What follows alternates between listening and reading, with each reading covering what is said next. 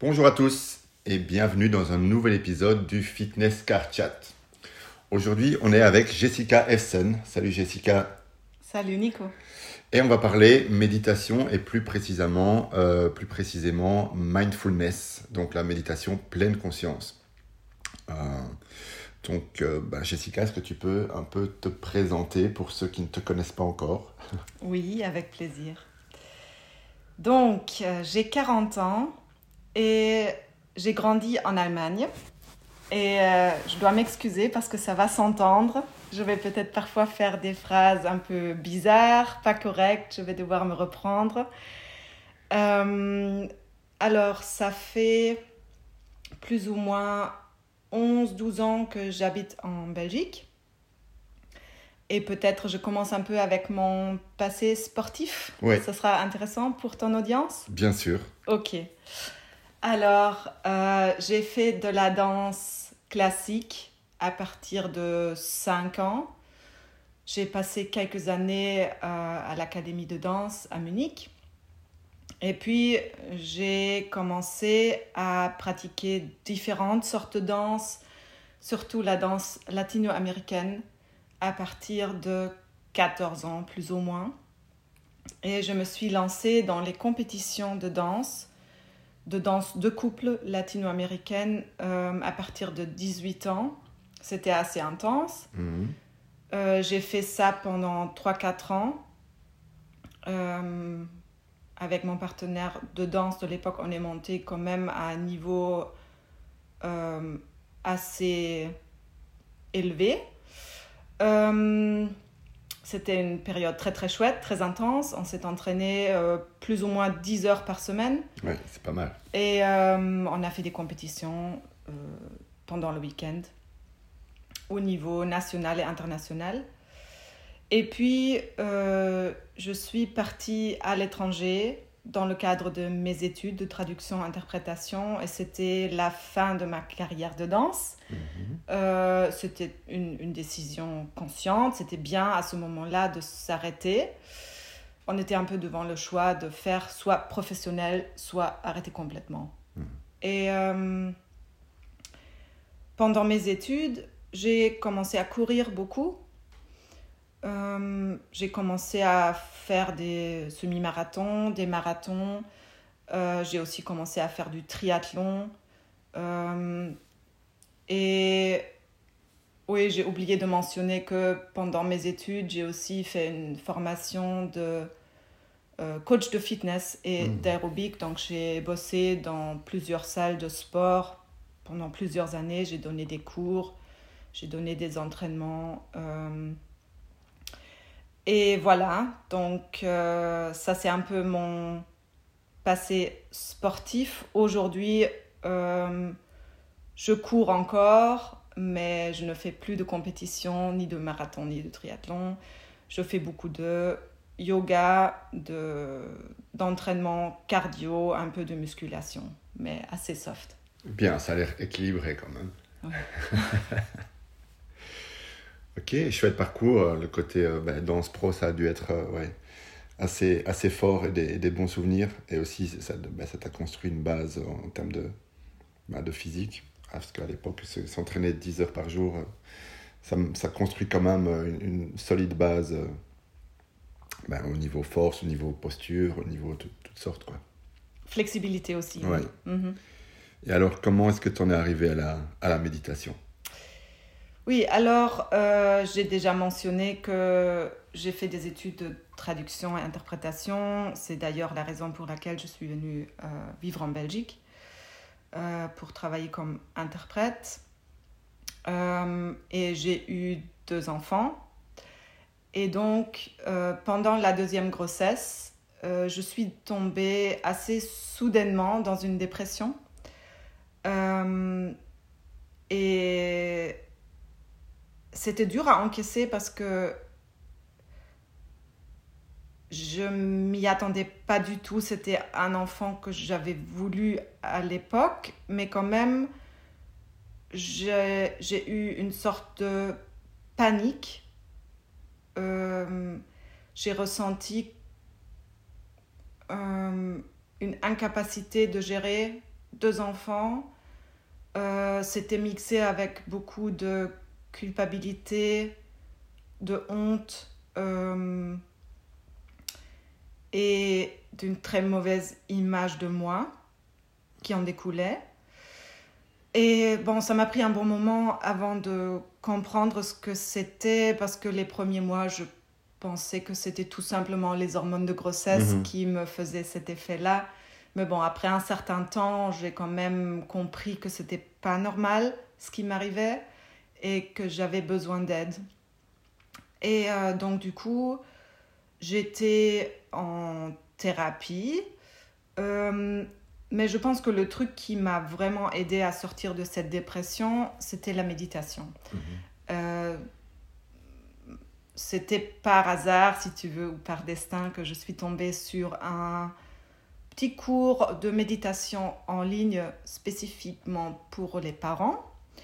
Euh, je recevais un ou deux emails par semaine avec des instructions, quelques questions de réflexion et une petite, euh, un petit fichier audio. Et c'était mes premières méditations et je me souviens très bien de l'effet que ça m'a fait. Euh, c'était les seuls moments pendant ma journée où je me sentais vraiment en paix. Et oui, c'était un état qui m'était devenu étranger. Je, Mhm. je... Maintenant, rétrospectivement, je me rends compte que mon système nerveux était tout le temps en, en mode excitation, mais Mhm. surexcitation, mais pas dans le sens positif du mot. Pas bon. Voilà. Et donc, j'ai retrouvé cette paix intérieure euh, grâce à la méditation.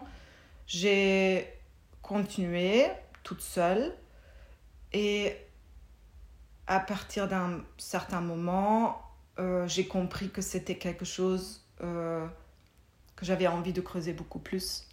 Et finalement, après presque deux ans, je me suis inscrite à une formation pour devenir prof de pleine conscience. Mhm.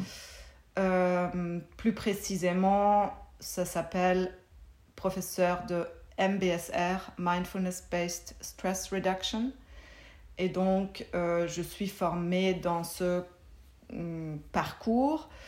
Euh, Qu'est-ce que c'est Si tu veux que je l'explique euh, Oui, je veux bien. Alors, le MBSR, c'est un cours de 8 semaines. Donc, on se voit en groupe euh, une fois par semaine pendant 8 semaines. C'est des séances de 2 heures, 2 heures et demie. Et la base de cet entraînement, c'est euh, la pratique de méditation de pleine conscience qui vient du bouddhisme. Oui. Et donc, c'est un médecin américain qui a construit ce parcours de MBSR. Il est très connu. Il s'appelle euh, il s'appelle John Kabat-Zinn, Ok. très souvent appelé le père de la pleine conscience, Mhm. parce que c'est lui qui a euh, séparé, si tu veux, la pratique de méditation de pleine conscience du bouddhisme. Mhm. Donc en fait, il a passé euh, plusieurs années en Asie, il a appris à méditer dans un contexte d'un monastère bouddhiste. Et alors, quand il est retourné aux États-Unis, il a juste pris la partie méditation de pleine conscience sans le bouddhisme Oui. et il en a fait un cours qui était destiné à aider des personnes qui souffrent de euh, douleurs chroniques et qui n'ont pas trouvé un vrai soutien dans le monde médical Mhm. classique, on va dire. Ok. Mais c'est bien, du coup, il a rendu accessible à plus de gens euh, ces bienfaits-là, et pas juste euh, aux gens qui sont bouddhistes, etc. Quoi. Oui, et peut-être c'est important de savoir que c'était déjà dans les années 70, donc c'est pas quelque chose de Mhm. très récent. Il y a beaucoup d'études scientifiques là-dessus, sur les bienfaits, et c'est maintenant un programme qui est vraiment enseigné dans le monde entier, qui a fait ses preuves. Mhm. Ok, ben donc, euh, j'aurais peut-être dû le dire au tout début de l'épisode, mais clairement, moi ici, on, je te fais intervenir parce que j'ai envie de parler de, des bienfaits de la méditation de pleine conscience sur, sur la santé, sur le... Il n'y a pas que le physique, il y a la santé physique et mentale, et donc on va développer ça aujourd'hui ensemble. Euh, moi, je suis assez convaincu hein, des bienfaits de la méditation. Euh, partout euh, dans mes mentors, etc., et tous les gens qui ont pas mal de succès ou qui sont bien dans leur peau, etc., souvent, la plupart des gens, ben, ils, méditent. Et, et, donc, voilà, moi, je suis assez convaincu. On parlera plus tard de ma courte expérience avec la méditation. Est-ce que tu pourrais nous définir ben, déjà la pleine conscience, mindfulness, qu'est-ce que c'est? Oui, je vais l'essayer. Euh, je dis ça parce que euh, c'est un peu difficile à définir. Euh, une citation que j'aime bien, c'est Mindfulness is not taught but caught. Donc mhm. c'est quelque chose qui doit être expérimenté en fait. Mhm. Mais je vais quand même essayer. Donc il y a trois éléments dans la définition de la pleine conscience. L'élément que tout le monde va probablement avoir dans l'esprit tout de suite, c'est être dans le moment présent. Mm-hmm. Voilà, mais ça, c'est pas la seule chose. Euh, c'est aussi être au moment présent de manière intentionnelle. Oui. Euh, parce que, bon, la bonne nouvelle, c'est que être dans le moment présent, c'est pas quelque chose qu'on doit apprendre, c'est quelque chose d'inné. on, mm-hmm. sait tous le faire. On sait le faire. On sait le faire, on le sait quand on fait quelque chose, on fait de la musique par exemple, si c'est ton truc, mhm. euh, ou autre chose, quelque chose qui nous fait plaisir, on arrive à être dans un flow. L'état de flow, ouais, j'allais le dire, ouais. Et donc, on sait le faire, euh, mais maintenant, l'idée de la pleine conscience, de la pratique de la pleine conscience, c'est d'être capable de le faire intentionnellement quand on le décide. Oui, un peu plus souvent dans sa journée. Oui. Et euh, ouais. Voilà. Euh, après, le troisième élément de la définition, c'est être intentionnellement dans le présent sans jugement. Et ça, c'est la partie que je dois peut-être expliquer un peu plus. Et je pense qu'on va en reparler plus tard dans l'épisode aussi. Ici, juste très rapidement, sans jugement, ça veut dire que tout d'abord, la pleine conscience, c'est pas que pour les moments chouettes de notre vie, mhm. où on a bien sûr envie d'être présent, mais c'est aussi pour les moments qui sont plus difficiles et où on a plutôt tendance à fuir, mais on essaie justement de ne pas juger, de ne pas dire ça c'est agréable, j'en ai envie, j'en veux plus, ça c'est désagréable, je m'en détourne, euh, je le repousse, ou je me concentre sur autre chose. On essaie de ne pas juger et d'appliquer la pleine conscience à hmm. toutes les expériences. On peut donner un petit exemple. je sais pas, je suis, dans, je suis sur l'autoroute et il y a quelqu'un qui me fait une, queue de poisson et ça me met en colère. Je peux observer cette colère, ne pas la juger. Oui. Et donc, qu'est-ce que ça a comme bénéfice de ne pas la juger? Qu'est-ce comment à ce moment-là, si je suis un peu entraîné, comment comment quelqu'un qui est entraîné à la pleine conscience va réagir versus quelqu'un qui ne l'est pas? Alors là, j'ai envie de euh, partir sur un concept qui est très important qu'on appelle les deux flèches. Mhm. Et donc, euh, si tu veux, la colère que tu ressens à ce moment-là, c'est la première flèche. Et ça, c'est dans le dans les concepts du bouddhisme, c'est quelque chose que tu ne pourras jamais éviter en fait. Ta réaction primaire. Oui, c'est la, c'est la première réaction émotionnelle, elle est là. Et le malentendu, très souvent, c'est de se dire que la souffrance, elle vient de cette première émotion, de la mmh, colère. Mmh.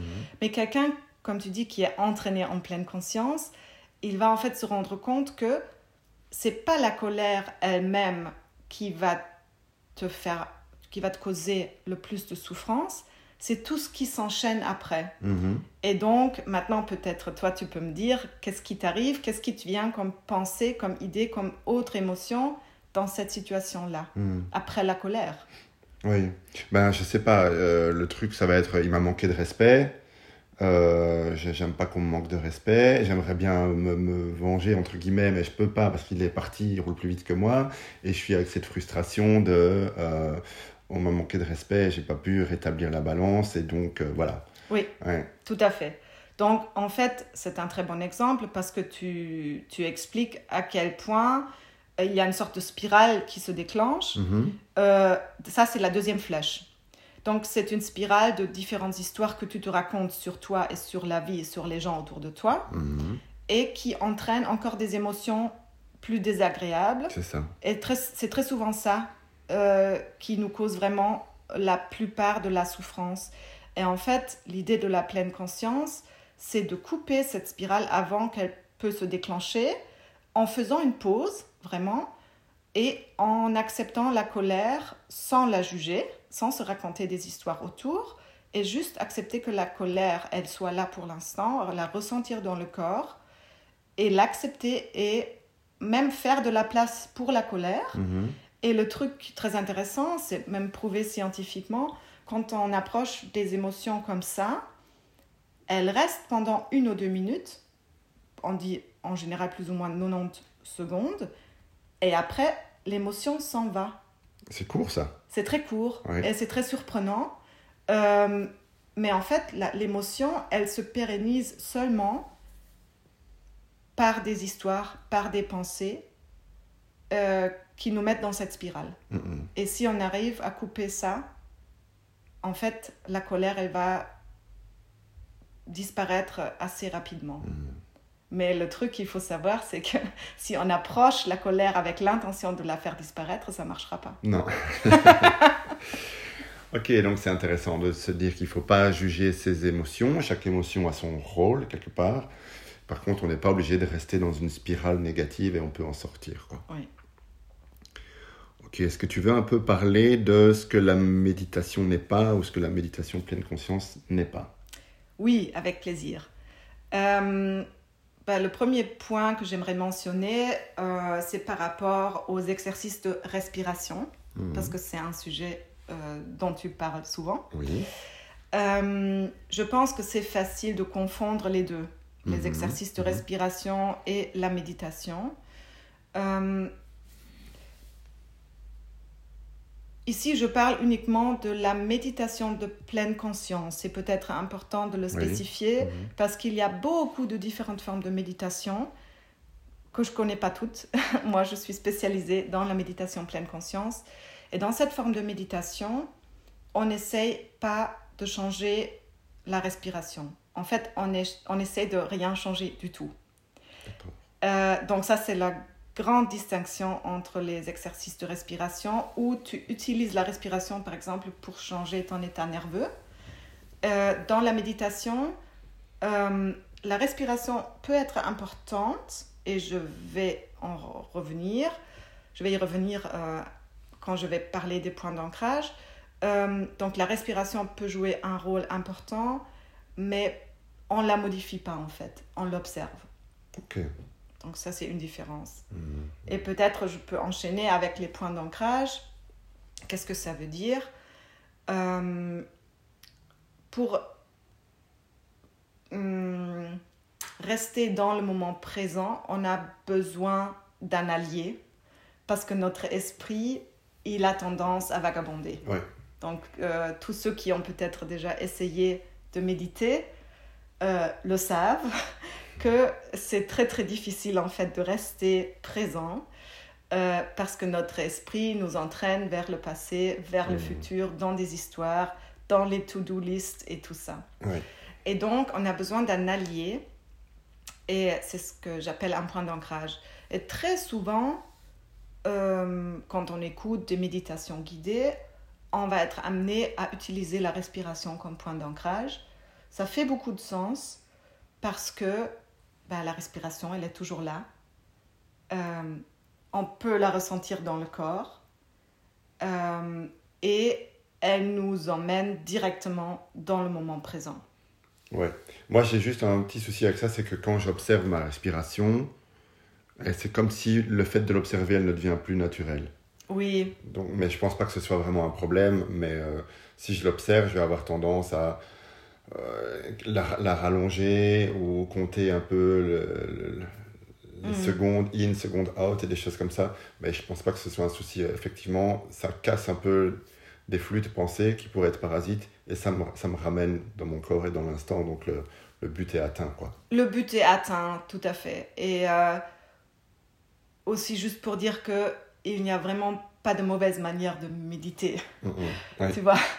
Donc, tant que tu te rends compte que ton esprit est en train de vagabonder et tu es capable de le remarquer et de revenir dans le moment présent, Mhm. tu médites. Ok.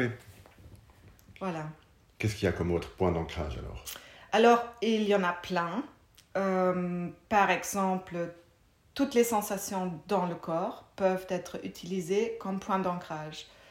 Il y a des méditations de pleine conscience spécifiques euh, à ce but-là, qui s'appelle par exemple le body scan, Mhm. où on utilise les sensations dans les différentes parties du corps comme point d'ancrage. Donc à chaque fois que je repense à ma liste de courses, euh, je vais essayer, quand je le remarque, je vais essayer de revenir aux sensations, ben, par exemple dans mon genou gauche, si c'est la partie du corps euh, à laquelle, euh, sur laquelle je dois me concentrer pour l'instant. Et on parcourt le corps entier comme ça. Ça me fait penser à des protocoles d'auto-hypnose aussi, ça Body scan, non?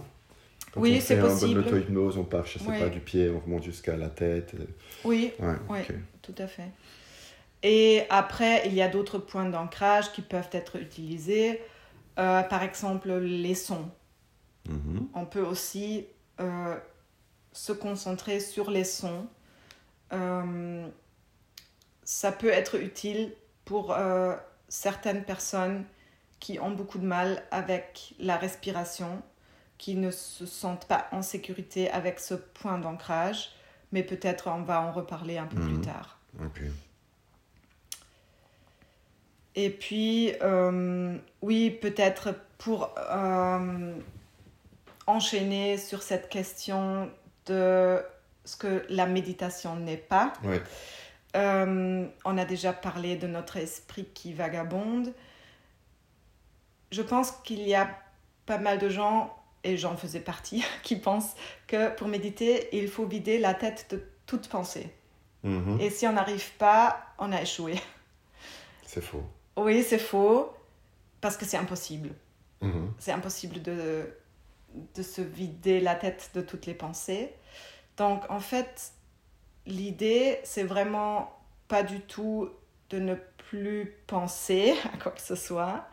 C'est de devenir conscient de ses pensées. Ok. C'est vraiment de réaliser à quel point on vit dans un mode autopilote et à quel point on peut se perdre dans les pensées qui nous emmènent, euh, par exemple, du bruit d'un chien qui aboie à euh, comment on a été mordu par un chien quand on avait 10 ans. euh, et toutes les autres choses qu'on avait fait quand on avait 10 ans. Et euh, Mhm. voilà, tu vois, le genre d'enchaînement. Et on peut passer des minutes, parfois des heures dans un état comme ça, on ne réalise pas à quel point on est pris en otage par nos pensées. Mhm. Euh, et peut-être une autre, euh, un autre point par rapport à la méditation, hum, elle ne sert pas, selon moi, euh, à être moins stressé. Pas que, en tout cas. Pas que, oui. Et euh, ici, j'ai envie de parler un peu de, d'un état d'esprit qui fait partie des états d'esprit qu'on recherche dans la pleine conscience. Euh, en anglais, ça s'appelle non-striving. Et c'est l'idée de ne pas vraiment poursuivre un but précis avec la méditation. Euh, on peut avoir une intention. Et ça, c'est une des premières choses qu'on fait dans un cours de méditation, dans un cycle, par exemple, de MBSR. Euh, dans- pendant la première séance, on pose la question aux participants, pourquoi est-ce que vous êtes là? Mhm. Et on a plein de réponses différentes, mais il y a quand même des sujets qui reviennent. Euh, je veux mieux dormir, je veux être euh, moins stressée, j'ai envie de, euh, d'être moins, moins agressif, peut-être de, d'être euh, moins agacé par euh, les gens autour de moi, par la vie. Et donc, après avoir entendu tous ces objectifs, le professeur va demander qu'on mette de côté cet objectif pendant huit semaines. Ah oui. Pour vraiment s'ouvrir. Oui, un peu, oui, tout à fait. Euh, c'est un peu comme si tu essayais de t'endormir à tout prix. Oui. Tu vois, tu vas pas y arriver. Oui. Et ici, c'est un peu la même idée. C'est, ok, on peut avoir une intention, mais il faut pas trop s'accrocher à cette idée-là parce que sinon, on va se crisper. Et après chaque séance de méditation, on va essayer de, de voir est-ce que j'ai fait des progrès vers cet objectif. Mhm. Et puis, euh, finalement, ça va nous empêcher de nous ouvrir à toutes les autres choses qui peuvent émerger grâce à la pratique. Et finalement, après les huit semaines, quand on repose la question, très souvent, les participants disent que, ben, en fait, oui, peut-être, peut-être j'ai même atteint cet objectif que je me suis posé, mais il y a tant d'autres choses qui se sont passées, c'est incroyable. Et donc, on, essaie juste d'encourager cet état, état d'esprit d'ouverture, un peu de lâcher prise et de, comme si on mettait une semence dans la terre, on l'arrose, on en prend soin, mais finalement, on laisse pousser. Ok, c'est c'est joli. C'est joliment dit. Merci. Euh, T'as autre chose à rajouter avant que je parle de mon expérience à moi? Euh, non, pas pour l'instant. Ok. Donc voilà, mon expérience à moi, ça fait longtemps que j'avais envie de commencer la méditation, je ne savais pas par où commencer. Et toi, tu m'as conseillé une application de Sam Harris. Euh, voilà, j'ai- je l'ai téléchargé, j'ai pris l'abonnement et j'ai commencé à faire pratiquement tous les jours 10 minutes le matin avec lui. Bon, c'est en anglais, mais ça ne me pose pas de problème. Par contre, j'ai décroché après quelques semaines ou mois parce que j'avais du mal à, à- visualiser ce qu'il disait, etc. Euh, ça ne me convenait pas tout à fait. Euh, mais j'ai pas envie de, de lâcher. Je vais, je vais partir sur d'autres choses. Il faut aussi savoir que bah, si vous me suivez un peu, vous savez que je fais des exercices d'apnée. Et pour moi, quand je fais mes longues apnées, parfois 2, 3, 4, jusqu'à 5 minutes, je rentre dans un état de conscience modifié. Donc, on l'a parlé tantôt, c'est pas de la méditation, c'est pas c'est pas de la pleine conscience. Par contre, moi, ça me fait du bien et pour moi, c'est une, forme d'état méditatif. Donc, je, je, je classe un peu dans, dans ça. Mais j'ai envie de continuer à creuser. Donc, on a fait ensemble aussi une vipassana. Mhm. Donc ça, euh, si je vais le décrire avec mes mots, c'est une journée entière dédicacée à la méditation. C'est pas toute la journée que tu médites, mais c'est des blocs, c'est c'est quoi, deux à trois blocs de deux heures de méditation, ou c'est des petits blocs d'une heure, et il y y a des exercices ben, assis, donc en, en statique, mais il y a aussi de la méditation en marchant. Euh, on écoute un peu des, des, des textes de, de moines et des choses ainsi, qui, certains enseignements, souvent dans un cadre très chouette, en groupe. Et euh, moi, ça m'a beaucoup plu. Mm. J'ai bien aimé euh, euh, ben, les exercices là où, en gros, ce qui m'a plu, c'est qu'ils expliquaient, hein, une fois que les pensées partent, on les ramène, on se ramène au corps en, notant la pensée, mais après on revient sur la respiration. Pour moi, c'était mon point d'ancrage. Et euh, même quand tu entends un son qui te déconcentre, tu notes le son, puis tu reviens à ta respiration. Et ça fait un peu des vagues comme ça entre je suis dans mes pensées, je reviens dans mon corps. Et c'était très agréable. J'ai bien aimé aussi euh, euh, la méditation en marchant. Donc c'est une marche très lente. On a l'air très, très bizarre. oui, je Et Quand, tu passes au-dessus du côté bizarre, de toute façon, j'ai l'habitude de faire des trucs bizarres. hein. quand tu fais, euh, voilà, quand tu marches très doucement, moi, ça m'a encore plus plu que euh, toutes les autres formes de méditation parce que j'étais directement dans, dans un flow là. Le fait qu'on soit en, en- en mouvement léger, euh, mes pensées, enfin, j'étais vraiment ancré en, en moi. Euh, et j'ai j'ai reçu un, j'ai senti un état de bien-être quand même assez important après ça. Euh, donc euh, voilà, ça c'est mes premières expériences. Euh, on a fait quelques méditations de Tara Brach aussi, donc souvent guidées quoi. Mm. Après, moi je serais curieux d'arriver à, à- à méditer, mais sans forcément suivre quelqu'un qui guide. Euh, je sais pas si toi tu fais ça de temps en temps, donc des méditations bah, sans, sans forcément suivre un audio, mais toi-même. Oui. J'imagine qu'après un, un certain temps, on arrive à faire ça bien. Donc euh, bah, je me décourage pas, je m'accroche, j'essaie de faire ça quelques fois sur la semaine à mon niveau. Comme tu disais, euh, il faut pas chercher euh, un résultat. Mhm. Euh, toutes les méditations sont ok, même si euh, tu as l'impression de ne pas être arrivé à l'état de conscience, machin, ben, tu as quand même... tu as quand même fait une méditation, quel que soit, le, quel que soit l'état que tu crois avoir atteint. Donc voilà, pas de pression, il faut juste le faire. Et c'est comme pour tout, à force de faire, on devient meilleur. Voilà, ça c'est ma courte expérience avec la méditation. Euh, moi, j'aurais envie de creuser un petit peu euh, quels sont les bénéfices de la méditation et méditation pleine conscience, vu que ça c'est ta, spécialité, pour la santé et le bien-être en général. Mm-hmm. Mhm. Oui. Tu penses à quoi en premier comme, euh, comme bienfait Oui, alors en premier, j'aimerais parler du corps. Euh, donc, c'est aussi un des premiers exercices qu'on guide dans le cycle MBSR. Ça s'appelle le body scan. On en a déjà parlé un tout petit peu. Et en fait, ça sert à nous reconnecter à notre corps.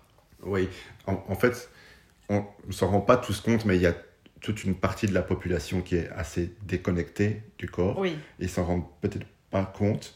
Ça. Des gens qui sont euh, en pilote automatique, qui sont pas à l'écoute et qui ressentent pas vraiment leur, leur, corps, les sensations. Donc, euh, euh, ben, pour ces personnes-là, c'est encore plus pertinent. Oui, tout à fait. Mais c'est aussi un peu le monde moderne, le fait que ben, la majorité des gens ont un boulot assis, un travail assez mental, intellectuel. Mhm. Et euh, oui, il y en a pas mal de gens qui euh, passent la majorité de la journée dans leur tête. Et tout ce qui est en dessous de, des épaules, on va dire, euh, on n'est on pas du tout connecté. Mhm. Et ça peut avoir des conséquences assez néfastes pour le corps et l'esprit, je pense. Et donc, euh, on se reconnecte au corps grâce, par exemple, au body scan. Euh, c'est une expérience assez courante les premières fois qu'on essaye le body scan de ne pas ressentir grand-chose. Uh-huh. Ça peut être très déconcertant. Euh, mais c'est un exercice assez intéressant parce que ben justement, ça nous permet de nous entraîner déjà dans cet état de non-jugement. Mm-hmm. Donc, bah, si tu te concentres maintenant sur ton grand orteil du pied droit, tu vas peut-être pas ressentir grand-chose. Mhm. Euh, peut-être tu vas ressentir des choses agréables ou désagréables. Et en fait, tout ça, c'est OK dans la méditation. Même si tu ressens pas grand-chose, l'idée, c'est juste d'en devenir conscient. Et forcément, se reconnecter au corps, euh, bah, c'est intéressant pour les personnes qui font beaucoup de sport. Et attention, pas tout le monde qui fait beaucoup de sport est bien connecté à son corps. Ouais, je suis d'accord. Euh, donc ça, c'est très intéressant. C'est intéressant sur beaucoup d'autres niveaux aussi. Euh, par exemple, bah, on sait maintenant que des émotions sont stockées d'une certaine manière dans nos tissus, dans nos muscles. Et donc, si on arrive à se reconnecter à notre corps, ça peut aussi nous permettre de relâcher mmh. certaines émotions qui sont stockées dans notre corps. Euh, ouais, il y a des gens, il y a des gens pour rebondir là-dessus, ils sont capables avec l'entraînement de, de sentir leur pulsation cardiaque. Mm-hmm. Tellement ils ont appris à se reconnecter justement à leur corps et euh, ils savent presque entendre le, rythme cardiaque. Ça fait partie des choses euh, euh, qu'on peut développer, mais j'imagine plein, plein d'autres choses aussi. Oui, oui, tout à fait. Après, j'aimerais mentionner la, le changement de perception qu'on peut avoir euh, quand on se met dans un état de pleine conscience. Ici, je parle plutôt de la, de la vie de tous les jours, pas forcément pendant la méditation, euh, parce que ça, finalement, c'est un peu le but, tu vois. On pratique la méditation euh, formelle, donc assise par exemple sur un coussin de méditation, sur une chaise ou euh, couché pour le body scan. Mais l'objectif, l'intention, c'est de transférer ça à la vie de tous les jours Ouais. et être capable d'être pleinement présent ou présente pendant les activités quotidiennes. Et donc, oui, forcément, tout peut prendre un autre goût, une autre qualité Exact. quand on a cette présence.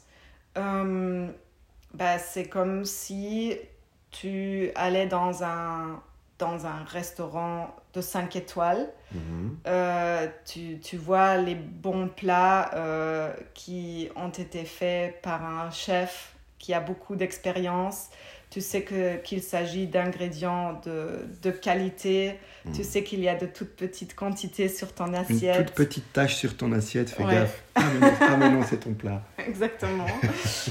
et, et donc, oui, quand tu es dans une telle situation, quelle sera ton attitude Tu vas vouloir profiter au max de ta petite tache sur ton plat. Exactement. et, Tu vas euh, mettre tous tes sens en éveil pour que cette bouchée, tu en retires vraiment le maximum pour pas gâcher. quoi. oui, Et tu peux transposer ça à tous les moments de la vie, même quand tu as un plat peut-être moins cher, oui. mais si tu mets la même concentration, tu vas en profiter beaucoup mieux.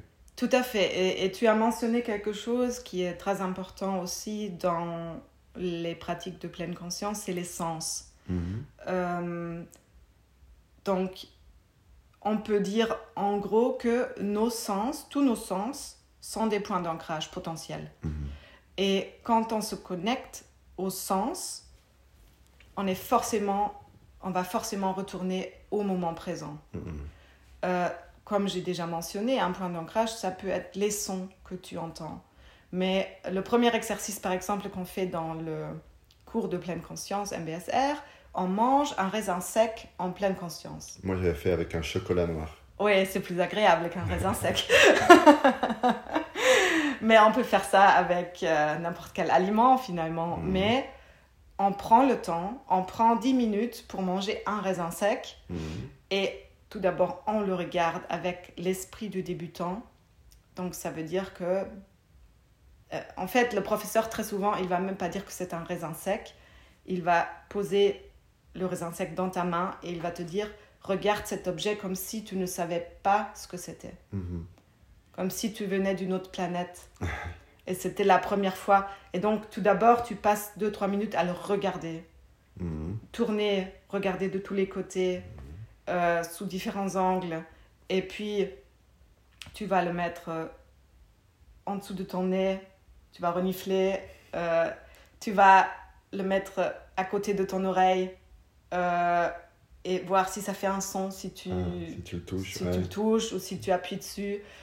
Et puis, mettre en bouche, mais juste sur la langue et vraiment rien faire, juste sentir sur la langue.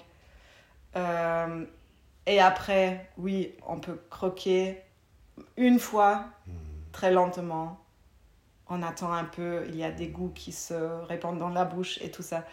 Donc, imagine ce que ça donne. T'es en train de me donner faim là. Oui, et euh, c'est c'est un exercice euh, justement pour faire comprendre aux participants ce que c'est la pleine conscience Mm. sans utiliser des mots. Non, c'est ça. Et, c'est clair que du coup, ce raisin sec a beaucoup plus de valeur que si tu l'avalais tout rond en Tout vitesse avant de partir faire ton jogging et Oui. que tu n'as même rien senti du tout. Oui. Et si tu appliques ces lois-là à chaque- presque chaque instant de ta vie, alors ta vie prend plus de valeur aussi finalement. Oui, on est bien d'accord que c'est pas praticable quand on mange un repas. Tous les repas de la journée, on peut pas les manger comme Non. ça si tu prends 10 minutes pour un raisin sec. Non. Mais l'idée est très claire. La, la vie prend euh, beaucoup plus de couleurs quand on, on arrive à mettre quelques moments Ouais. de cette qualité. Mhm. Euh, et comme j'ai dit au début, ça s'applique aussi au moment euh, qu'on a tendance à juger désagréable. Ouais. Donc même un état de tristesse ou un état de colère prend une autre couleur quand on l'accepte complètement Mhm. sans se distraire tout de suite. Euh, donc, ça, c'était un peu le point de la qualité de l'expérience. Euh, après, on peut parler système nerveux, si tu veux. Ah, j'adore. Oui, je sais. Euh, bien sûr, quand on se reconnecte au corps, euh, on va aussi être capable de détecter plus rapidement dans quel état on se trouve. Ok. Et moi, par exemple, c'était vraiment un état de hyper arousal, je ne sais pas trop comment, surexcitation, oui, de surexcitation pratiquement permanent dans lequel je me trouvais quand j'avais un enfant de même pas hmm. deux ans et un nourrisson. Euh, c'est pas étonnant. C'est pas étonnant. et en même temps, je n'étais pas capable de le reconnaître. Je sentais qu'il y avait quelque chose qui clochait. Et donc, avec la méditation, euh, j'ai retrouvé cet état de paix intérieure, même si c'était que pendant dix minutes au début. Mhm, mhm. Mais ça a quand même permis pour moi de rééquilibrer tout doucement euh, cet état nerveux qui était mm. complètement foutu à ce moment-là. Et on peut se rendre compte que euh, cet état nerveux, il n'arrive pas juste comme ça. Il est peut-être lié justement à cette spirale dont on parlait tout à l'heure. Il est peut-être lié à certaines situations dans la vie de tous les jours qui me mettent dans la spirale et la spirale me met dans un certain état nerveux et je n'arrive plus à en ressortir. Mhm. Euh, donc ça, c'est, c'est assez important, je pense. Encore une fois, dans la méditation pleine conscience, on ne cherche pas activement à changer cet état nerveux. D'abord, tu le reconnais. D'abord, il faut le reconnaître. Moi, je trouve ça très intéressant parce que, voilà, pour la, la santé mentale, pour moi, c'est, ça passe d'abord par ça, c'est reconnaître dans quel état nerveux on est. Oui. Euh, une fois que tu en es conscient, tu dois te demander est-ce que cet état nerveux me sert dans ce moment? Tout à fait. Si c'est pas le cas, ben à ce moment-là, il faut quand même, bon, peut-être pas par la méditation, mais il faut, il faut arriver à avoir des outils et s'entraîner à, changer pour être dans l'état nerveux qui correspond. Je vais donner un exemple pour les auditeurs. Euh, si ma fille fait ses devoirs de maths et qu'elle s'en sort pas, que j'essaie de lui expliquer, elle comprend pas et que je me mets en colère, ben, je ne suis pas dans le bon état nerveux. Je ne suis pas dans le bon état nerveux parce que la colère ne va absolument pas aider dans cette situation à lui faire mieux comprendre son, son calcul. Au contraire, je vais devoir être dans l'écoute, dans le calme, lui laisser un peu le temps, trouver d'autres solutions, mais être très posé, parce qu'elle, elle a besoin d'un sentiment de sécurité pour son apprentissage. Et à l'opposé, s'il y a un, danger potentiel, je ne sais pas, dans la rue ou quoi, euh, un, groupe de gens qui sont louches ou quelqu'un qui s'approche trop près de moi et que je détecte pas le danger, je suis en mode cool, euh, ça va pas. Il faut que je sois capable de me mettre dans un état, euh, euh, pas forcément de colère, mais en tout cas de vigilance, de, avec un certain stress pour pouvoir réagir à, un danger. Donc être trop cool tout le temps, c'est pas bon non plus. Mais d'abord, il faut, il faut être capable d'observer. Et moi, je suis convaincu que effectivement la, la, méditation peut euh, aider à, faire ça. Et après, les outils pour changer d'état, ben, il y en a plein, mais euh, on en parlera peut-être après. Oui. Euh, un autre point positif? Alors, peut-être je pourrais aborder quelques points qui ont été prouvés scientifiquement en lien avec le programme MBSR dont j'ai déjà parlé. Oui. Il y en a plein. Bah, déjà, il n'y a pas seulement le programme MBSR, Mindfulness Based Stress Reduction, mais aussi euh, plein d'autres programmes qui se basent là-dessus, qui prennent une direction légèrement différente, comme le MBCT, Mindfulness Based Cognitive Therapy, et il y en a encore d'autres, mais le MBCT, par exemple, c'est vraiment ciblé sur des personnes qui sont en dépression récurrente. Mhm. Euh, et ça a fait ses preuves, mais vraiment euh, depuis des décennies déjà. Euh, en Angleterre, par exemple, c'est même remboursé par la mutuelle pour traiter la dépression récurrente.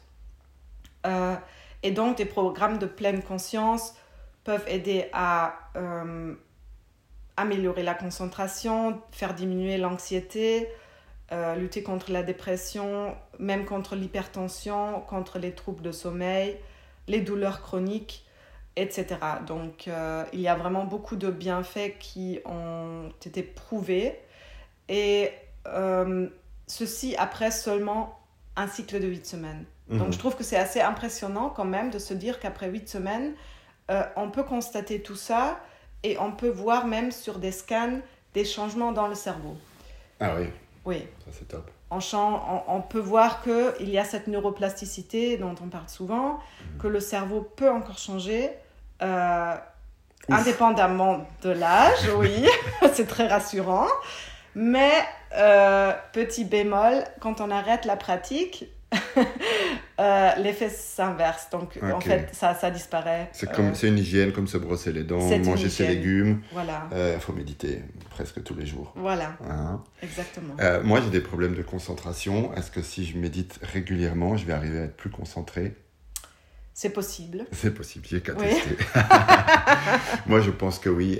On- dit que les gens qui, sont, qui se sentent débordés euh, de- devraient méditer euh, plus longtemps parce que ça, ça les aide à voir plus clair sur quelle est la prochaine ac- action à faire importante plutôt que de se disperser, des choses comme ça. Donc, des fois, il vaut Mm. mieux prendre le temps de, de se poser. euh, pff, voilà. Oui. Après, il y a plein d'écoles euh, différentes, hein, mais moi, c'est c'est la croyance que j'ai. Hmm. Euh, Est-ce que ça peut permettre de casser des croyances limitantes? Oui, pour moi, c'était clairement quelque chose que j'ai pu expérimenter moi-même. Ouais. Euh, je pense que ma croyance limitante de l'époque, c'était que j'étais une mauvaise mère. Et euh, oui. Euh, et en fait, c'était le, le cœur même de ma dépression, si tu veux. C'était vraiment la, la croyance qui m'a qui m'a mise dans cette dépression. Et ça m'a pris un moment, euh, tout d'abord, de la reconnaître. Donc, c'est grâce à la méditation que j'ai vraiment pu voir clairement, euh, tout d'abord, la fréquence avec laquelle cette croyance revient dans Ouais. mes pensées. Mhm. Et c'était assez impressionnant. Euh, dans toutes les formes. Donc finalement, pendant la méditation, qu'est-ce qu'on fait? On s'assoit pour s'observer soi-même, pour mieux se connaître, et on écoute les pensées. Et une, euh, c'est pas une prof de méditation, c'est une, une- une dame euh, en Allemagne qui est assez connue maintenant, qui est dans le domaine du développement personnel, un peu de la spiritualité. Euh, elle appelle ça le bullshit FM. Et donc, FM, FM, donc pour la, la fréquence dans la, dans la radio, en fait. Ah oui, oui, la donc fréquence. ouais. la, la fréquence, donc c'est c'est la fréquence dans notre tête. On peut l'appeler euh, inner critic, donc la voix critique que tu entends tout le temps dans ta Mhm. tête. Euh, On peut en avoir plusieurs aussi. Mais donc le bullshit FM, j'aime bien cette expression parce que finalement, on peut se rendre compte que bah, il y a ces croyances limitantes qui reviennent tout le temps, qui nous racontent du bullshit. Donc des conneries hein, pour Des les, conneries, les voilà, bullshit, c'est des Donc c'est la radio, radio connerie, si tu veux. Euh, la radio connerie dans notre tête qui nous raconte plein d'histoires et euh, se rendre compte de la fréquence avec laquelle certaines croyances reviennent, ça peut être impressionnant. Euh, et puis, je me suis rendu compte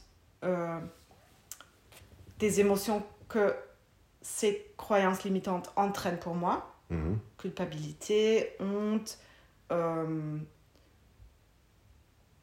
haine envers moi-même.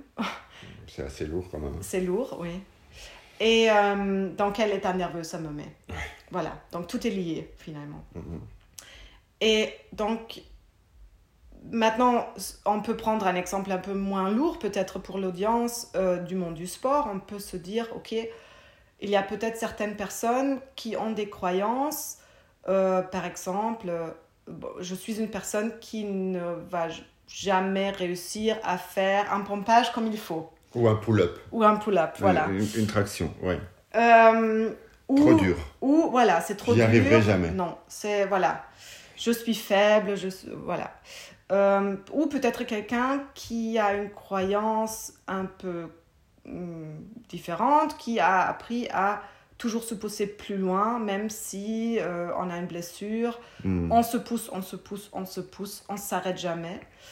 Euh, Oui, ça c'est sans doute se pousser pour atteindre toujours plus et parce qu'on a l'impression qu'on sera aimé, respecté, qu'on aura de la valeur seulement quand on aura atteint tel objectif ou quand on sera plus. Et là, on peut casser ça aussi.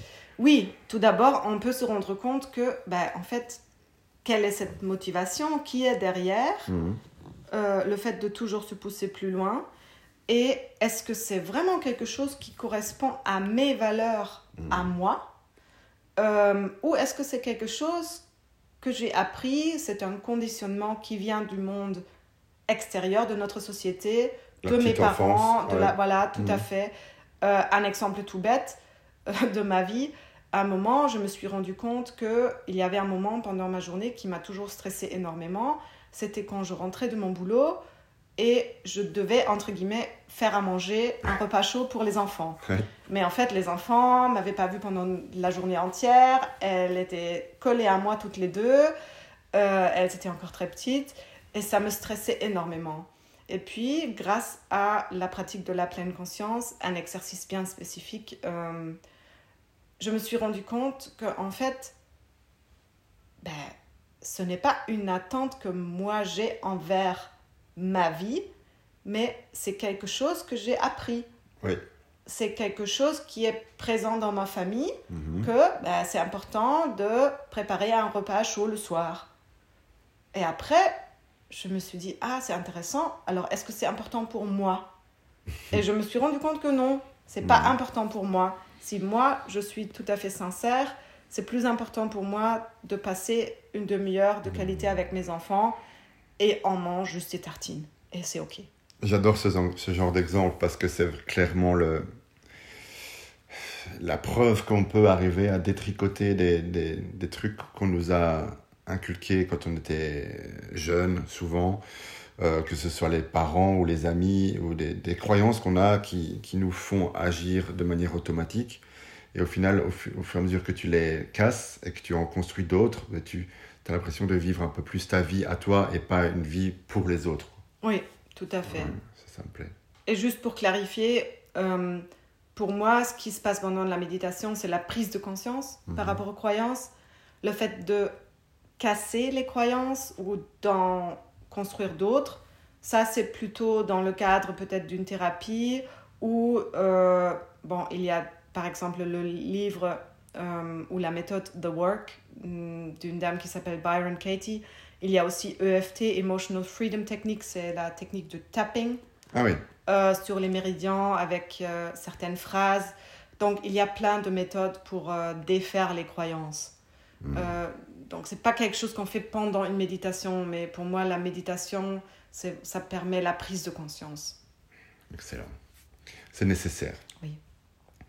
Euh, moi, j'avais un, exemple. Euh, tu vois, il y a des gens qui sont forts dans le contrôle, d'autres plus dans le lâcher prise. Les gens forts dans le contrôle, c'est plutôt ceux qui ont un peu une tendance à être maniaques, à pas supporter les changements, l'inconnu. Tout doit se passer comme ils ont décidé. Euh, et bon, ça peut créer un certain mal-être. Et les gens qui sont trop dans le lâcher-prise, c'est peut-être des gens qui vont pas réussir à atteindre des objectifs ou, euh, ou être tout le temps dans le je m'en fous et des choses comme ça. Donc, euh, moi, j'avais la sensation que peut-être la méditation, ça peut aider à, à, lâcher prise, à être moins dans le contrôle et du coup moins souffrir un petit peu, être un peu plus flexible, un peu plus facile à vivre pour les autres aussi.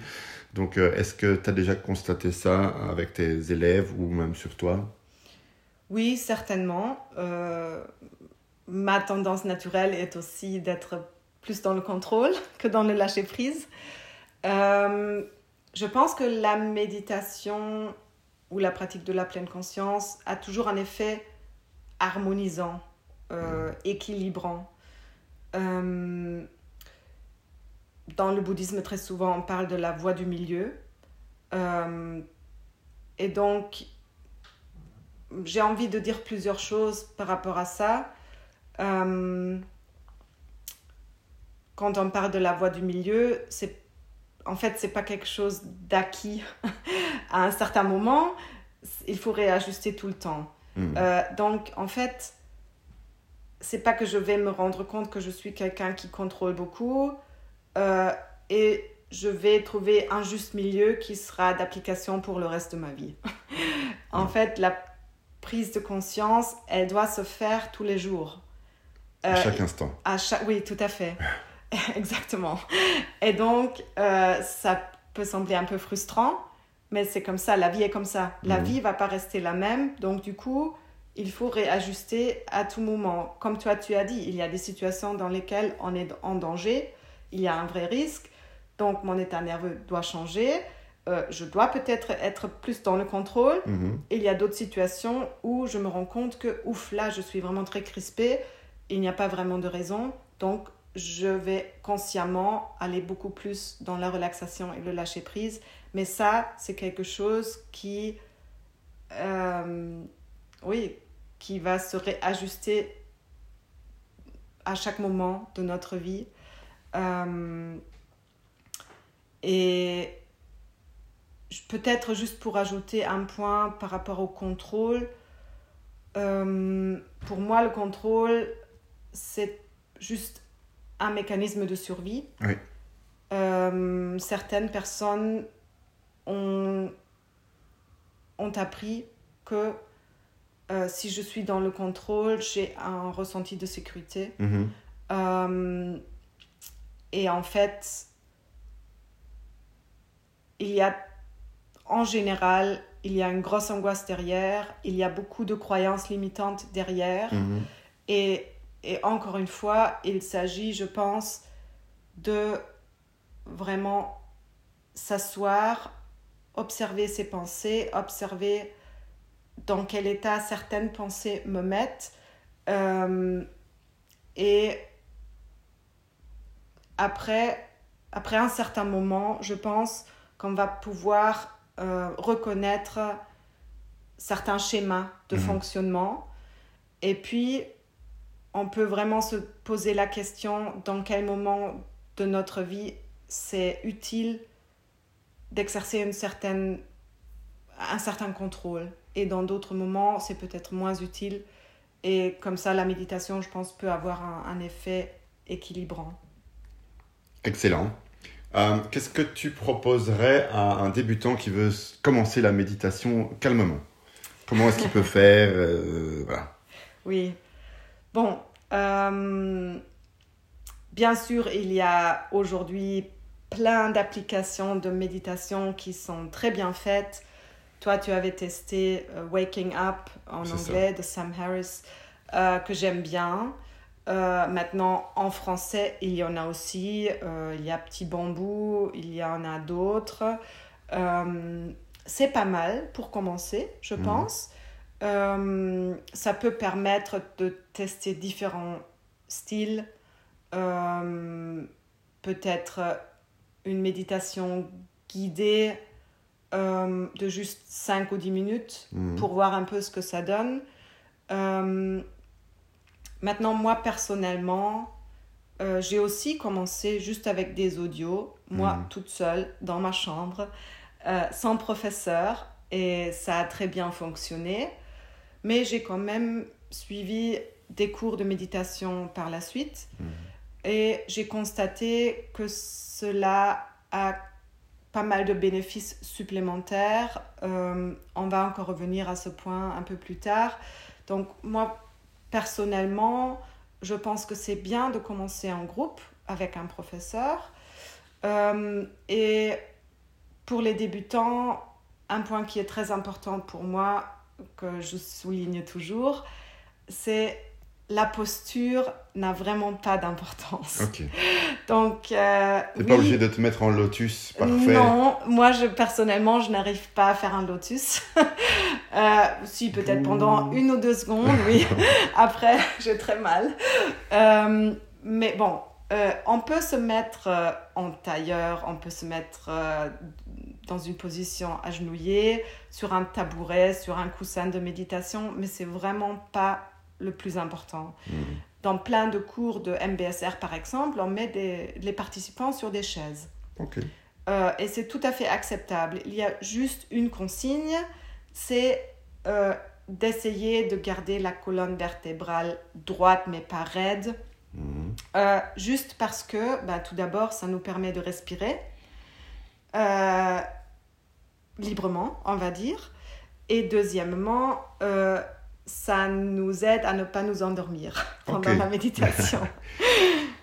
J'ai d'autres petites questions. Genre, on peut trouver sur YouTube des, des, des audios, euh, on, tape méditation, il y a des trucs valables, on peut trouver. Oui. On pourra éventuellement mettre un lien ou deux dans, dans la description du, du podcast. Euh, et alors, plutôt le matin, le soir, est-ce que c'est important? Ça, c'est très personnel. C'est personnel. moi, personnellement, j'essaie de méditer le matin et le soir. Mais je pense que c'est agréable de commencer la journée par une méditation. Ça peut aider à se mettre dans un certain état d'esprit, peut-être plus posé, plus calme.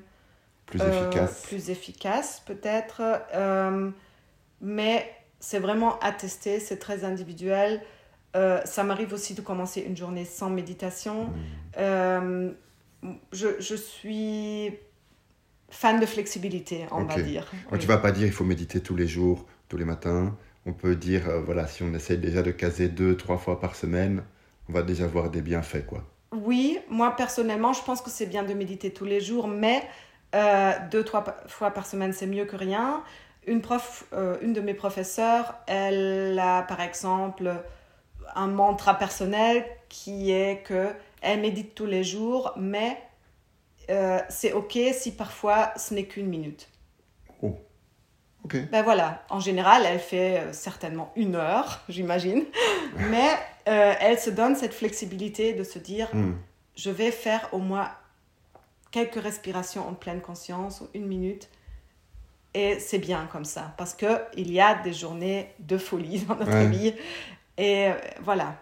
Moi, j'ai ça, mais avec le sport. Hmm. Des fois, je dis, je fais juste une minute de sport et c'est bon. Voilà. ouais, c'est bien. J'aime bien toutes ces petites astuces. Euh, bon, il y, a aussi des gens euh, qui vont laisser tomber parce que bah, c'est inconfortable de méditer un certain temps. On va avoir des petites douleurs dans le corps. On doit essayer de ne pas bouger. On doit essayer de contrôler ses, ses pensées. Il y a des gens qui vont abandonner pour ces petits inconforts-là. Maintenant, il y a une autre catégorie de personnes qui ont vraiment un vrai problème avec la méditation et le fait d'être là immobile avec ses pensées, avec le corps. Parfois, il y a un historique de trauma, il y a un lien entre l'immobilité et la sensation de danger. Donc, euh, qu'est-ce que tu pourrais donner comme conseil à, ces personnes-là, peut-être aux, deux sortes, peut-être ceux qui mhm. sont dans un inconfort un peu léger et ceux qui sont dans un inconfort assez extrême suite à voilà, un, passé peut-être euh, un, peu, un peu douloureux. Oui. Euh, je pense que c'est une question extrêmement importante. Euh, et c'est une question qui a été ignorée, je pense, pendant un bon moment. il y a un mouvement maintenant qui s'appelle Trauma Informed Mindfulness. Donc, mhm. c'est la pleine conscience qui donne des des possibilités pour des personnes qui ont subi un trauma de pratiquer quand même. Euh, donc c'est assez nouveau. Depuis quelques années, on se penche là-dessus et je pense que c'est très très important. Mais je vais peut-être commencer avec les personnes de la première catégorie. Donc euh, ça s'applique à pratiquement tout le monde qui commence la méditation, forcément. On va être dans l'inconfort et ça c'est intéressant parce que peu importe la posture que tu prends, ça va être inconfortable hmm. à partir d'un moment. Et c'est aussi un peu le but, c'est ce qu'on recherche en fait. Euh, c'est aussi pour ça que très souvent les profs de méditation conseillent de rester immobile dans la hmm. posture, hmm. de ne pas bouger tout le temps, parce que si tu fais l'essai et tu te mets dans une certaine position qui te semble ultra confortable, tu verras après quelques minutes, tu auras quand même envie de bouger. Et en fait, la reconnexion au corps, ça va nous permettre de sentir vraiment, ah oui, là j'ai la fesse gauche qui, me, qui est en train de s'endormir et c'est pour ça que j'ai envie de bouger. Parce que normalement, on n'y va même pas, on bouge en pilote automatique. Tu changes la situation, tu changes le monde. Voilà, tout à fait. Et, euh, et donc, du coup, on demande aux participants de rester immobiles le plus possible pour justement provoquer un certain état d'inconfort mhm. pendant la méditation assise. Euh, et c'est notre terrain d'entraînement pour la vraie vie, pour les inconforts de la vraie vie. Ouais.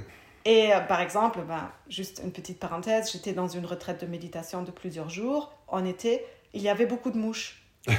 et les mouches n'arrêtaient pas de se poser sur nos visages et de se balader sur le nez, presque dans les narines, Ah. dans- sur les yeux. Donc c'était très très désagréable. Oui, tu peux même pas, t'es pas censé balayer la T'es mouche. pas censé balayer la mouche. Et en fait, nous, on a. Enfin, c'était en plus, c'était une retraite en silence, donc on Mhm. pouvait même se- pas se parler.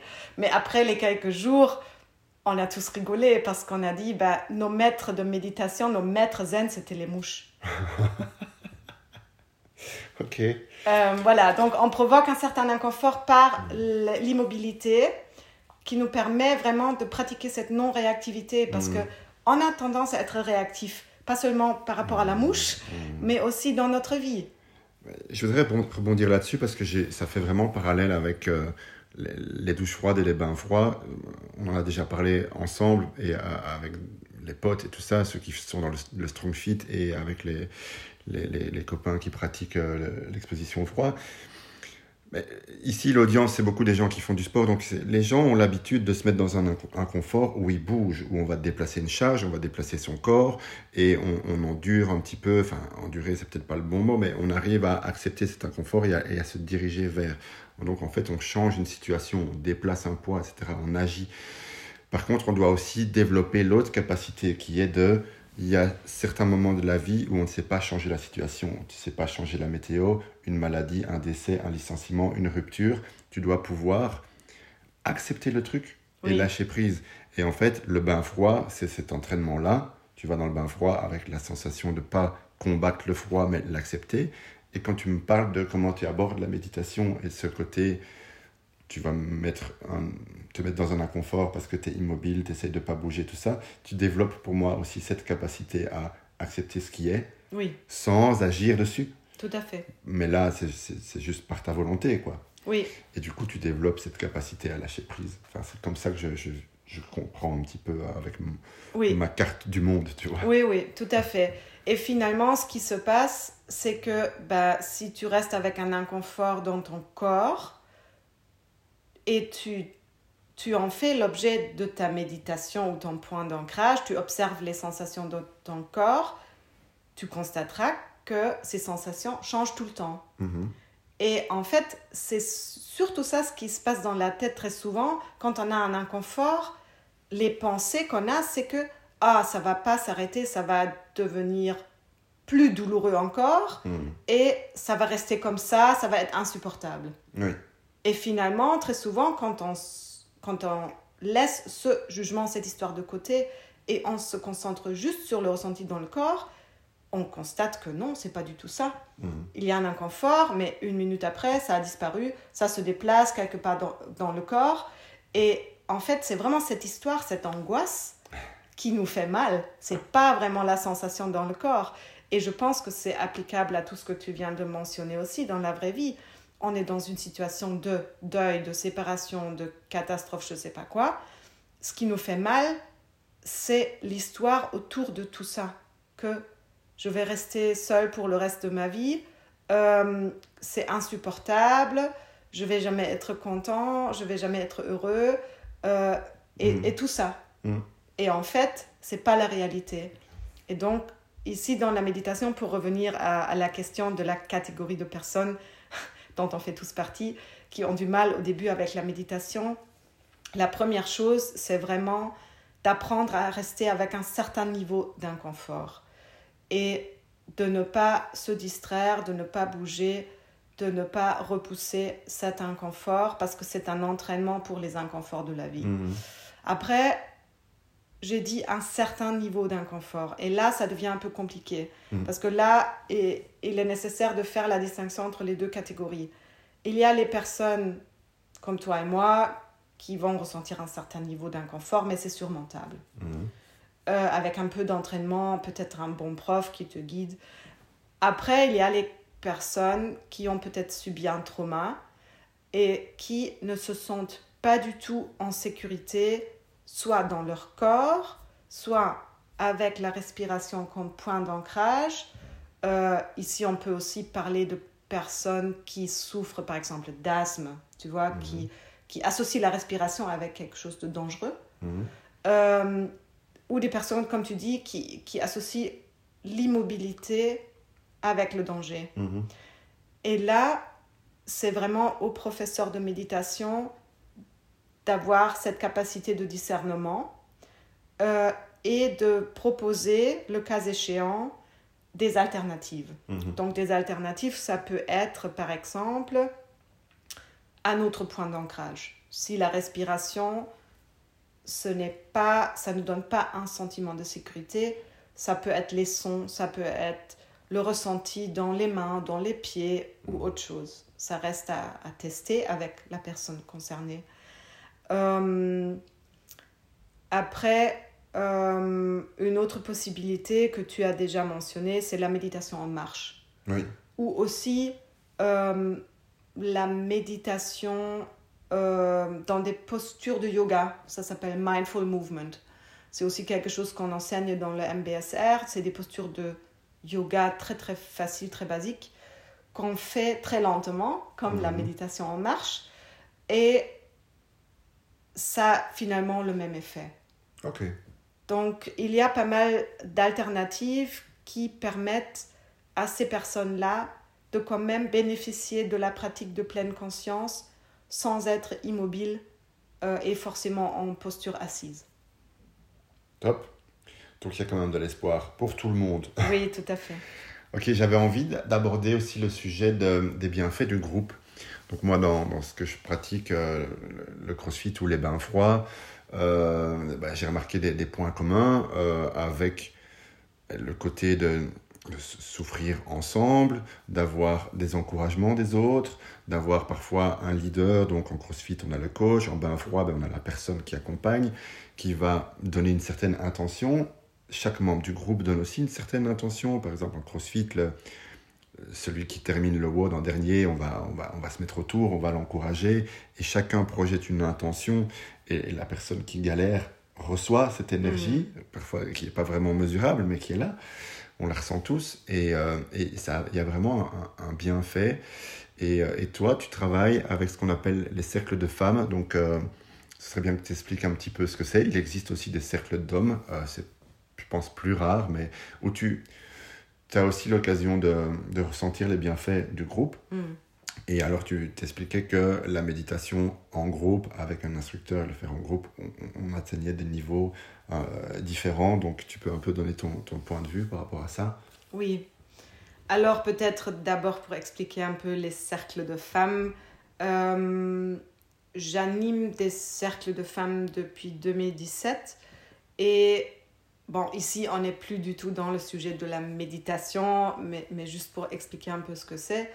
Euh, on se retrouve une fois par mois entre femmes et en général il y a un sujet qui est préparé par moi et une autre femme. Euh, et on fait des cercles de parole. Donc, il y a des cercles de partage autour de ce sujet, autour de certaines questions. Euh, euh, pour prendre un exemple, peut-être euh, le sujet de la mer. On parle donc peut-être de l'image qu'on a d'une mère. Qu'est-ce que c'est une mère pour nous? Quelles sont nos expériences avec notre propre mère Comment on se sent en tant que mère si on a déjà des enfants? Euh, Ça pourrait être un sujet, mais il y en a plein d'autres. Et euh, en général, il y a aussi une activité qu'on fait ensemble. Euh, ça peut être une méditation, mais ça peut être autre chose, du mouvement, du chant, euh, de la danse, euh, voilà. Et donc, c'est dans ce cadre-là que j'ai constaté pour la première fois à quel point un groupe peut être puissant, un groupe avec un certain cadre, on va dire. Oui. C'est le cadre qui change tout. C'est le cadre qui met le climat de sécurité. Oui, tout à fait. Et ça, c'est quelque chose qui revient de manière constante dans tous les exemples que j'ai dit. Comme le, le bain froid, ben, on se met vulnérable, on se montre vulnérable, on est en maillot, on est en face de, de- des gens, mais il y a un encadrement qui donne un climat de sécurité. Et là, dans les cercles de femmes, d'après ce que j'ai compris, il n'y a pas de jugement, il y a des règles, euh, on écoute, on ne va pas donner des conseils, mais chacun partage. Donc euh, oui, il y a quand même un, pattern là qui revient et qui, est, qui apporte soit une guérison ou en tout cas une croissance. Quoi. Tout à fait, oui, tout à fait. Dans les cercles de femmes et d'ailleurs aussi dans les groupes de méditation, en général, on a des règles très claires mhm. euh, qui permettent de créer ce cadre de, de sécurité. Euh, comme tu as dit, euh, en général, c'est le non-jugement, ne pas donner de conseils, une sorte de communication consciente aussi. Mhm. Donc, écouter avec de la pleine conscience, mhm. parler en pleine conscience, une confidentialité aussi. Euh, il y en a encore d'autres aspects. Mais euh, pour revenir à la méditation, donc ce que j'ai constaté dans les cycles MBSR que j'ai donnés et dans lesquels j'ai participé avant d'être prof moi-même, euh, c'est que l'aspect de groupe est extrêmement important. Quand on pose la question aux participants après le cycle de 8 semaines, en général, un des partages récurrents, c'est par rapport par rapport au groupe, aux forces du groupe. Euh, en général, les gens arrivent dans un groupe, se sentent mal à l'aise, on connaît personne, euh, c'est inconfortable, on ne sait pas à quoi s'attendre. Et puis, très rapidement, euh, il y a plusieurs éléments qui permettent que les gens vont s'ouvrir, vont se montrer vulnérables. Et donc, il y a tout d'abord l'élément des règles, dont je, viens de parler, aussi l'élément du facilitateur ou du professeur qui incarne vraiment les principes de la pleine conscience. Euh, et les participants vont se rendre compte que ici, dans ce cadre sécurisé, toute expérience est bienvenue. Et en fait, euh, je trouve que c'est assez magique parce que dans la vie quotidienne, je pense que c'est assez rare de se retrouver mmh. dans, une, dans un tel cadre où on peut exprimer n'importe quoi. Être soi-même, complètement Être soi-même, laisser tomber tous les masques et être accueilli, mais avec une bienveillance de folie. Mhm. Et c'est surtout cette, cette, attitude de bienveillance, d'acceptation, euh, qui, qui, est assez bouleversante mhm. pour la majorité des participants, parce que c'est nouveau. Euh, c'est une sorte d'amour inconditionnel de gens qu'on ne connaît pas finalement. Et euh, c'est très touchant. C'est touchant de voir que les gens, au début, les premières deux séances peut-être sont encore assez fermées, réservées, et qui s'ouvrent petit à petit.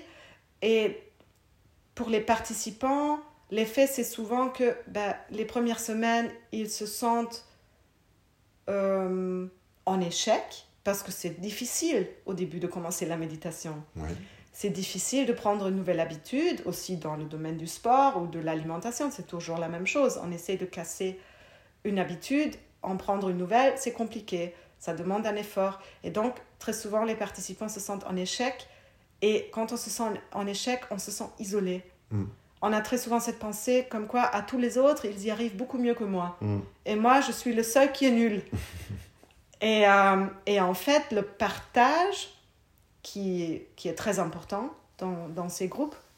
Le partage et cet accueil bienveillant, cet accueil sans jugement permettent aux participants de sortir de cette, ce ressenti d'isolement, de, de, séparation.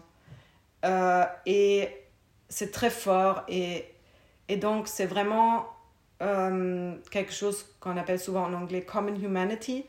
Donc cette, cette, cette sensation de ne plus être seul avec ses soucis, euh, ses pensées négatives, ses défaillances, mais vraiment de ressentir à quel point on est tous pareils finalement. Mm. On, recherche tous le bonheur, on veut tous être aimés, on se sent tous parfois très nuls.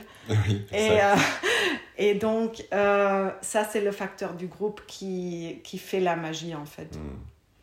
Oui, ça me fait penser, ben, les alcooliques anonymes fonctionnent comme ça aussi. Mhm. Hein. Il y a cette magie-là qui prend.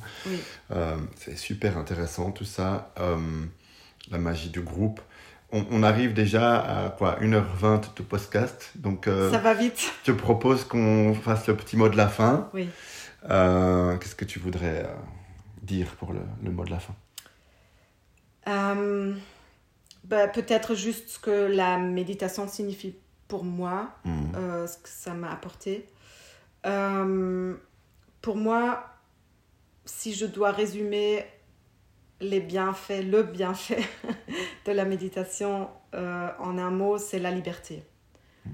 Euh, parce que pour moi, la méditation, elle me permet de mieux me connaître. Euh, si j'arrive à mieux me connaître, par ailleurs, je, potentiellement, je peux aussi comprendre les personnes autour de moi beaucoup mieux. Oui. Très beau. on, est tous des, on est tous des êtres humains et si on commence par comprendre son fonctionnement, on, on, arrive parfois aussi à mieux comprendre les autres. Euh, mais la liberté, pour moi, c'est vraiment euh, lié au fait que ben, il y a un stimulus, un événement extérieur qui arrive, et grâce à la pleine conscience, je ne fonctionne plus uniquement en pilote automatique et je réagis comme un robot par rapport à ce, stimulus, mhm. mais je peux retrouver de temps en temps, pas tout le temps, mais de temps en temps, cette liberté de m'arrêter, de faire une pause et de vraiment prendre une décision. Mhm. Comment est-ce que j'ai envie de réagir face à une certaine situation? Et pour moi, ça, c'est la liberté. Euh, et finalement, pour moi, c'est le chemin vers le bonheur. Oui du coup, tu mènes une vie plus heureuse et les gens qui t'entourent aussi passent des meilleurs moments. Je l'espère, oui. Je ne parle pas que pour toi, je parle des gens qui, qui méditent et qui arrivent à maîtriser leurs leur réactions, et leur caractère, etc. Euh, où est-ce qu'on peut te trouver sur euh, Internet? Euh, je ne suis pas très très active, mais on peut me trouver sur YouTube et sur Instagram. mon pseudonyme, si tu veux, c'est Two Wings Mindfulness. Donc, euh, On le notera dans la description du podcast, ça sera plus facile. Et sur Instagram aussi, enfin YouTube, Instagram, le même euh, nom Oui, Two Wings Mindfulness. Il y a quelques méditations euh, sur YouTube, mais c'est en anglais et en allemand. Il n'y a rien en français pour l'instant. une, raison supplémentaire d'apprendre l'anglais. Oui, tout à fait. Après Joe Rogan, c'est toi. Oui. ok, ben, merci beaucoup. Euh, merci à toi. C'était très riche, j'ai beaucoup apprécié. Euh, moi, on peut me trouver sur Instagram principalement, donc à Sanderwarp. Et aussi récemment, euh, avec mes amis Victor Depasse et Nicolas Genotte, on a mis au point une formation respiration en ligne que vous pouvez trouver sur cf2s.podia.com. Voilà, je vous dis à la prochaine et euh, j'espère que vous allez commencer à méditer au moins deux, trois fois par semaine avec ces petites astuces. Super. Merci, salut